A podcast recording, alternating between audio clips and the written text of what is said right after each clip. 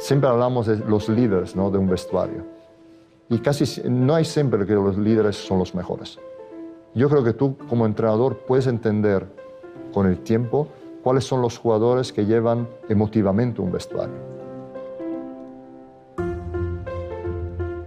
Eh, has entrenado a jugadores como Pau Gasol, como Kobe Bryant o Manu Ginobili, que son referentes tanto dentro como fuera de la cancha.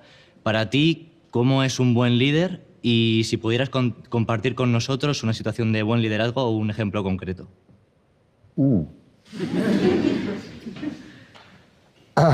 bueno, en primer lugar, creo que hay en bueno, todos esos grandes campeones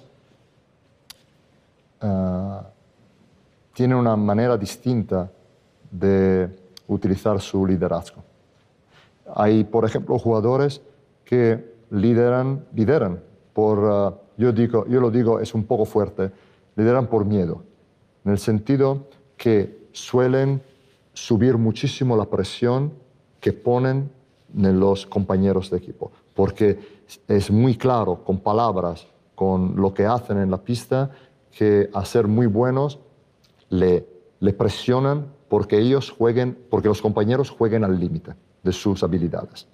Y, bueno, y, y, no tienen, bueno, piedad.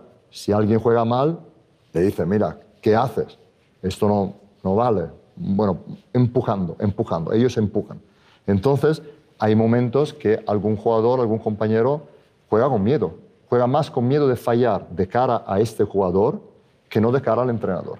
Ahora podemos debatir para horas si el miedo es una manera correcta o menos para empujar la gente a, decimos, a llegar a su nivel máximo de, de, actuación.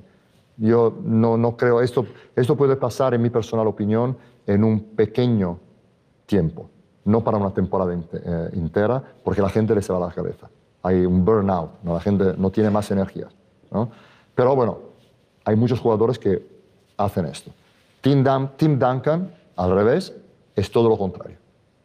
Tim Duncan es un jugador que, habla muy, que hablaba muy poco y una mirada ponía todo en su sitio, pero siempre con una actitud positiva, a decir, pat, pat. ¿eh? Para que aquí todo funcione bien, tengo que hacer esto. Esto es una manera de liderar distinta, ¿no? Es una manera de liderar más uh, incluyendo la gente más que dividiendo. ¿no? Tienen valores los dos y puede ser que con un, un, determinado grupo de personas es mejor presionar, con otro grupo de personas es mejor bajar la tensión y las expectativas. Cambian a todo el mundo. Tercero, hay un ejemplo que puede ser Manu Ginobili, que lidera no solo con el ejemplo, sino con el entusiasmo. Entonces, en el sentido que él tiene una actitud positiva a pesar de todo lo que pasa. Incluso cuando él se enfada con su mismo para un error o con un compañero, porque no es, no es perfecto, ¿no? Él también algunas veces se enfadaba con un compañero, pero siempre con una increíble actitud positiva. Pues siempre acababa su enfado con, no hace falta, vamos, ahora lo vamos a hacer bien. Ahora lo vamos a hacer bien, parece muy sencillo, pero, pero ya te pasa el mensaje que será mejor que ahora. ¿No? no vamos a ver qué pasa. Será mejor. Lo haremos bien ahora. Hay muchas veces en el equipo que hay problemas de relaciones o de, táctica o de técnica y se mira al lado contrario y se espera que las cosas se solucionen por su cuenta. Yo soy un poco más interventista, ¿no? Es decir, quiero ponerme de cara al problema aprendí en mi vida que algunas veces es ya, suficiente que nos damos cuenta que hay un problema. Y luego dejar que quizá lo solucionen ellos, porque ellos tienen la capacidad de solucionarlo. No queremos hacerle, prepararle todo. ¿no?